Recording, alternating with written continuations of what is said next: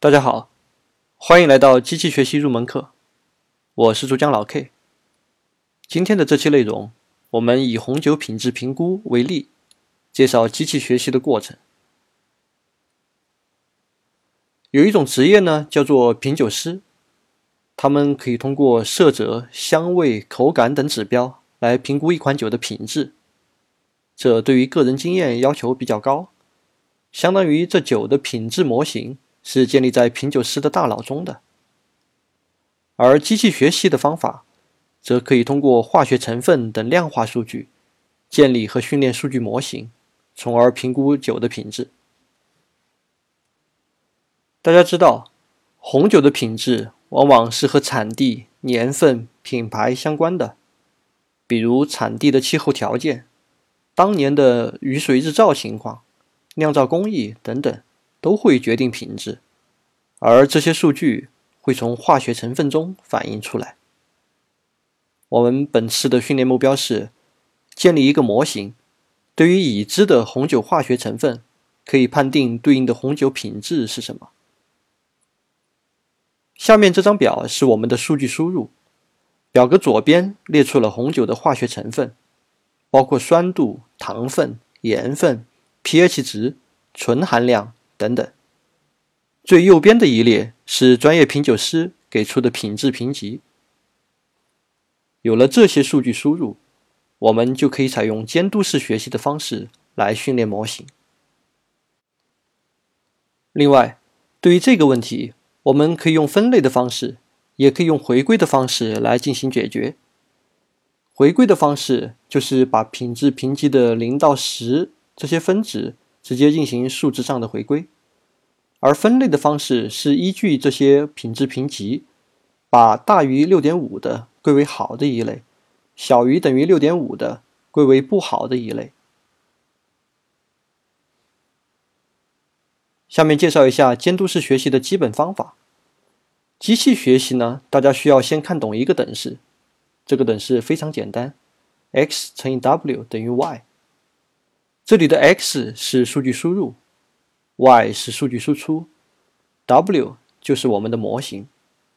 当然，这里的乘号不是简单的乘，它涉及到数值矩阵的运算，后面我们再来详细讲解。监督式学习呢，要分几步走。首先，我们把数据集拆分成为训练、验证和测试三类，然后我们用训练集合。X train 和 Y train 训练出模型 W。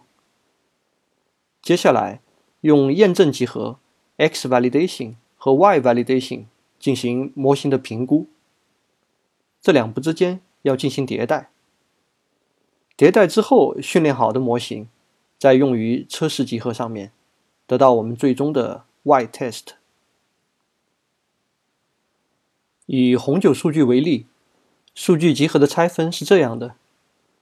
不同的行数据被分到了训练、验证和测试的集合当中。为了防止数据的过拟合，这里还会有一些工程上的技巧，这个放在后面我们再来细讲。在机器学习的领域当中，不同的问题有不同的模型。决策树的概念，简单理解就是根据一系列判断条件。将数据划分为不同的分支，而随机森林简单理解就是一系列的决策树。对于简单的分类和回归问题，决策树和随机森林常常被用来建立基线，基于基线再进行后续的优化。值得一提的是，基线这样的工程方法在很多地方都可以借鉴，它可以有效的避免完美主义旗号下的拖延症。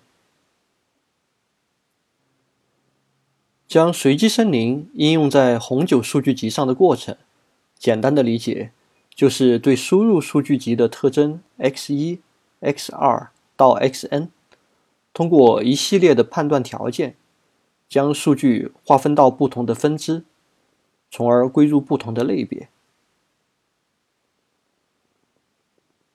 那么，模型训练好以后，我们如何判定这个模型是好是坏呢？对于不同的机器学习问题，也有着不同的性能指标。其中分类问题常用的性能指标包括混淆矩阵 （confusing matrix）、精度 （accuracy） 等等。我们来看一下混淆矩阵。以红酒分类为例，在矩阵当中，TP 表示本来是好酒，模型判断也是好酒；TN 表示本来是坏酒，模型判断也是坏酒；而 FP 表示本来是坏酒，误判成好酒；FN 恰好相反。精度的指标是根据混淆矩阵中的数值。进行二次计算得出的，对于精确的模型，在对角线上面，TP 和 TN 的占比一定要高。这些性能指标都可以帮助我们有效的评估模型的质量，从而决定后续模型优化的策略。下面简单回顾一下上一节内容当中机器学习的主要步骤，我们分几步走。从数据的获取到预处理，再到模型的选择与训练，结果的预测与评估，再到后面的优化改进。